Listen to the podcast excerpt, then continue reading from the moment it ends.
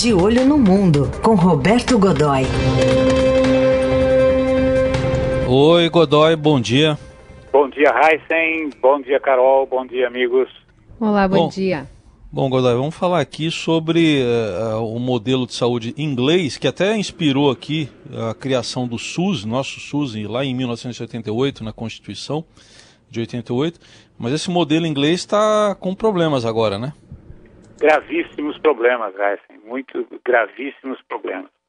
Veja só, uh, vamos, vamos refrescar a memória do nosso companheiro aí. O, o, em apenas um dia, foram 780, quer dizer, em apenas um dia. Uh, uh, em, é, na verdade é isso mesmo, em apenas um dia, ontem, foram 786 mortos e 3.600 novos infectados no Reino Unido. E o, o, por que é que isso surpreende? Né? Quer dizer, surpreende porque, veja, na verdade, a coisa vinha já acelerando. Você estava ali com o total de infectados está batendo em 55, 55.300 eh, e o, o, número de mortos pelo Covid-19, eh, excluídos esses 786, chegava a mais de 6 mil. Né? Aquele modelo matemático do Imperial College para o Reino Unido, tá, que é considerado, de certa forma, conservador, estima que até que a, a curva comece a descer, pode, o número de mortos pode chegar a 20 mil. Por que é que isso surpreende? Porque o Reino Unido tem um dos melhores modelos de saúde, eh, um dos melhores sistemas. Na verdade, tem até, o nome é até parecido, você lembrou bem, Raiz, com o SUS, é Sistema Único de Saúde. Né? Sistema britânico de saúde, na verdade. E ele funciona extraordinariamente bem ele é muito focado em medicina preventiva, né? E ele funciona magnificamente. Dizer, como é, é, é, um procedimento que cobre todo mundo, inclusive estrangeiros, né?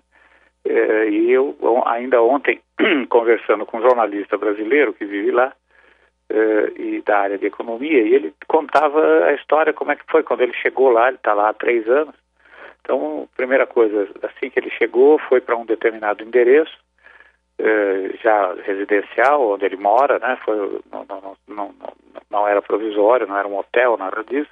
Ele se instalou lá, recebeu uma carta. Eh, três dias depois, eh, recebeu uma carta informando quem era o médico, o nome do médico, qual era a clínica a qual deveria se dirigir, num prazo de mais a contar do recebimento da carta, 48 horas. Ele se apresentou, eh, o médico eh, pediu duas baterias de exames que passaram a compor. Então, não, adianta você ter outros exames, não importa se você fez exames gerais há apenas um mês e tem aqueles resultados na mão, não importa se você vem sendo bem acompanhado em, por outros médicos em outro país, não importa. Você passa por duas baterias de exames que vão compor o seu uh, prontuário médico, por assim dizer. A partir dali, e, e, o que já for detectado ali começa a ser tratado, e esta clínica e esse médico são, é, o médico é sempre, nesse primeiro momento, um clínico geral, é, ele passa a ser, a partir desse momento, uma espécie de médico da família, tá? E se você precisar de um especialista, quem vai encaminhar é ele. Eh, quem vai conversar com esse especialista é esse médico também, não é? E aí você tem ali todo um calendário que é feito, é personalizado, um calendário de providências que você tem que tomar rotineiramente, como época de vacinação, tipo de vacinação que você tem que fazer, exames periódicos, e assim vai ao longo do tempo. Se você eventualmente precisar eh, de um tratamento hospitalar, esse tratamento hospitalar é coberto é bastante bom, muito bom, melhor que, que da maioria, veja só, melhor que da maioria dos planos privados de saúde. As pessoas são desaconselhadas pelos médicos de, desses clínicos gerais de entrada a, compare, a, a se filiarem a, a um plano de saúde privado, porque não vem necessidade disso. E esses médicos, quem são? São os médicos, os médicos do país. Você não é aquela coisa do médico do sistema, não. são os médicos do país. São é, clínicas privadas que atendem e recebem, são indenizadas, recebem do governo para fazer esse tipo de trabalho. Os hospitais, a mesma coisa. Isso provocou até uma redução do número uh, de, de uma, uma, uma, não bem uma redução, mas uma, uma estagnação no crescimento do número de leitos hospitalares. O Reino Unido dispõe hoje de mais ou menos 18 mil leitos, porque não precisava mais do que isso ultimamente, nos últimos anos. Vários hospitais fecharam, foram transformados em outro tipo de instalação, outro tipo de atividade, o que agora está se revelando um grave problema. Por quê? Porque uhum. o governo britânico deu uma imensa bobeada. Né? Quando é no dia 5, é, bom, a, veja, o, o, Boris Johnson, o primeiro-ministro Boris Johnson, está internado, ele tem 55 anos, é, fez o teste, deu positivo, ele anunciou isso e agora acabou sendo internado é, está recebendo Fez o teste oxigênio. depois de ter entrado em contato com diversas pessoas, né, visitando hospitais, dando a mão para as é, pessoas, é, né, dizendo ele... que ia continuar tendo esse contato com a população, né? Pois é, Carol, ele imaginava, ele, a estratégia que ele adotou era a do, da imunização, aquela coisa da, da imunização, uh, enfim, imunização por contato, quer dizer, ou seja, uh, as pessoas todo mundo num dado momento, alguém, você sempre, eu, você, Raíssa e o mundo, teremos contato com alguém que teve, uh, que teve uh, o é portador do vírus, teve o vírus em algum momento, e ele vai fazer com que a gente gere anticorpos e não seja nem sintomático, não tenha nada, apenas a estrutura de defesa. Mas contar com isso, é, eu diria que é uma grande bobagem. Não é assim que funciona. Ontem ficou bem claro uh, um dos diretores da Organização Mundial de Saúde disse muito claramente do que se trata. Dizer, na verdade, enquanto não houver uma vacina, tudo é um quebra-galho.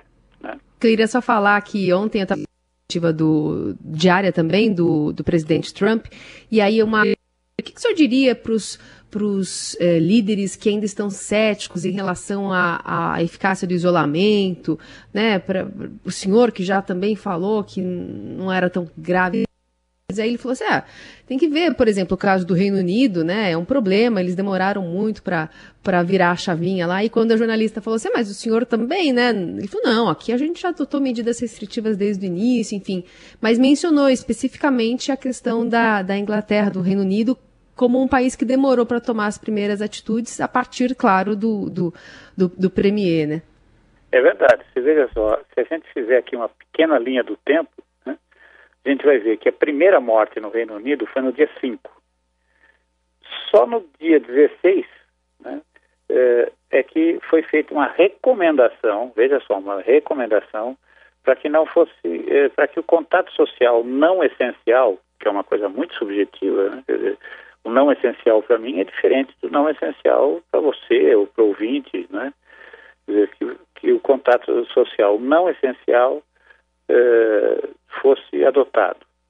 Uh, que uh, aí no dia 20, né, o Boris Johnson que a barra pesando, e aí fechou escola, bar, restaurante, cinema, cancelou congressos, encontros, aquela coisa toda, mas manteve as empresas funcionando a, a critério. Quer dizer, se quisessem fechar, fechasse. Né? Uhum. No dia 23, aí finalmente ele percebeu que a, que a situação estava séria e de, aí decretou o confinamento, mas por apenas três semanas. Né?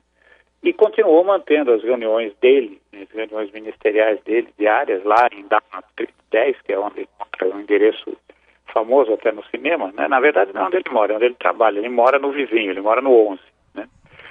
É, continuou mantendo essas reuniões e saindo, e, e, aí ele saía, entrava no carro sem máscara, uh, descia em alguns lugares, uh, bem, enfim, tentava manter uma certa normalidade na vida. Aí o que aconteceu? No dia 27, ele fez o exame, deu positivo e hoje está lá internado na UTI, segundo as autoridades britânicas, não está respirando por aparelho, né? Tá, mas está com oxigênio, quer dizer, está com aquele tubinho no nariz, né, aquela coisa, máscara, está respirando por aparelho, e o que significa que ele está no estado, no, num estágio intermediário. Então, e, e, e outra coisa que isso comprova é que o isolamento é a grande saída. Né? É, o, Reino Unido ontem, do ponto de Sim. vista é, da política externa, da política regional, o Reino. Unido ontem é, anunciou que começa hoje uma renegociação dos seus compromissos é, econômicos e financeiros com o bloco é, ali do qual ele se retirou, né, uhum. a União Europeia, porque a atividade econômica está despencando Sim. dentro está uh, despencando dentro do país. Quem anunciou isso foi o, o ministro interino ali, o Dominic Raab, que é o chanceler que assumiu uh, interinamente enquanto Boris Johnson está afastado. Ou seja, você tem um modelo bacana de, de saúde, um uhum. modelo que é de saúde é uma política pública de saúde que tem tudo para funcionar, vinha funcionando, aí uma decisão equivocada bota tudo a perder. É isso.